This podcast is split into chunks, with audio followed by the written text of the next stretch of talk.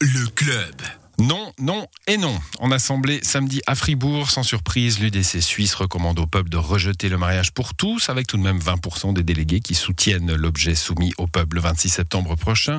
C'est un non unanime à l'initiative 99%, 99% et l'UDC demande encore de rejeter la loi Covid qui sera en votation populaire, elle, le 28 novembre. Il y a tout juste un an, les délégués du premier parti de Suisse, l'UDC, propulsaient le Tessinois de 47 ans, Marco Chiesa, à leur présidence.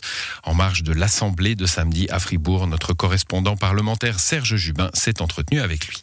Marco Chiesa, bonjour. Bonjour, c'est un plaisir. Une année presque de présidence de l'UDC, plus grand parti de Suisse? Vous êtes content? Vous êtes fatigué? Je suis survécu, non? Je suis là et je pense qu'on est en train de faire un bon travail avec mon parti. On est clair. Et à mon avis, c'est très important pour un parti de donner à la population la possibilité de choisir, mais surtout d'avoir une ligne claire sur les thèmes plus importants qui sont maintenant discutés. Vous avez eu différentes votations en une année. On a commencé par l'initiative de l'UDC contre la libre circulation, une défaite.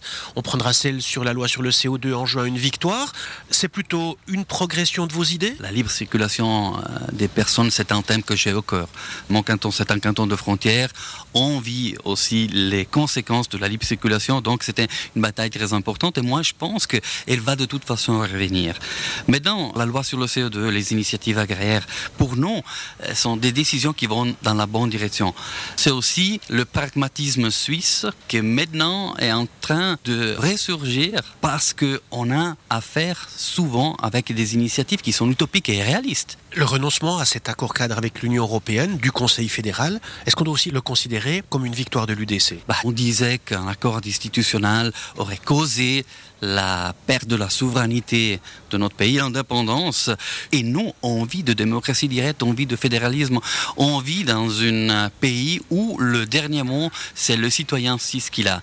Si on perd cette euh, caractéristique, on n'est plus la Suisse. Et donc, lorsqu'ils ont renoncé à souscrire cet accord institutionnel, on a tout de suite compris qu'on allait dans la bonne direction. Nous, on veut des relations stables avec l'Union européenne, des relations commerciales, mais pas des relations institutionnelles qui, ma foi, auraient des conséquences sur notre souveraineté et notre indépendance. Est-ce que le Conseil fédéral ne vous a pas privé, l'UDC, d'un argument fort de campagne dans la perspective de 2023 en ne poursuivant pas cette négociation avec l'Union européenne?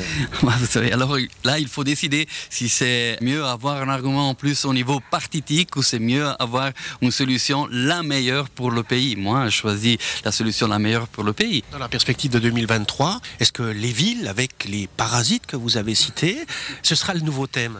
C'est la politique des villes rouges-vertes qui doivent être combattues. Il y a maintenant une très grande différence entre les villes rouges-vertes et tout le reste de notre pays. On l'a vu, par exemple, avec la loi sur le CO2. On l'a vu sur les entreprises responsables. Ils sont en train de changer les données de notre pays. On est en train de perdre le pragmatisme suisse la politique rouge-verte est maintenant une politique parasitaire. Il y a toujours un citoyen contribuable qui paye pour quelqu'un d'autre. Et nous, on est le parti de la responsabilité individuelle.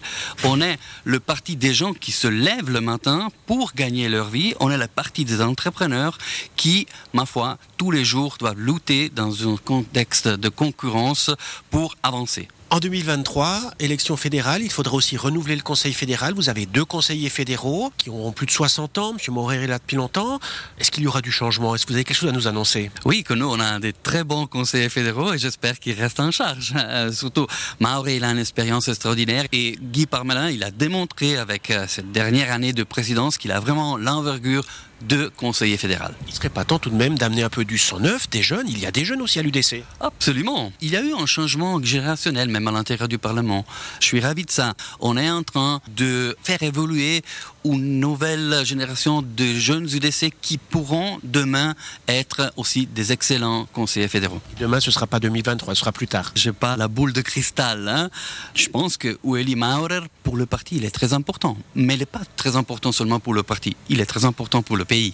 Le président de l'UDC suisse, Marco Chiesa, répondait à Serge Jubin aux recommandations de rejet de l'UDC à Fribourg ce week-end. Les Verts euh, suisses, réunis également dans le canton de Fribourg, ont répondu par deux oui unanimes au mariage pour tous, à la grande majorité pour l'initiative des jeunes socialistes pour surtaxer les plus riches. En séance dans le canton de Zurich, les Verts libéraux, eux, prônent un oui et un non. Euh, oui au mariage pour tous et non à l'initiative, 99%.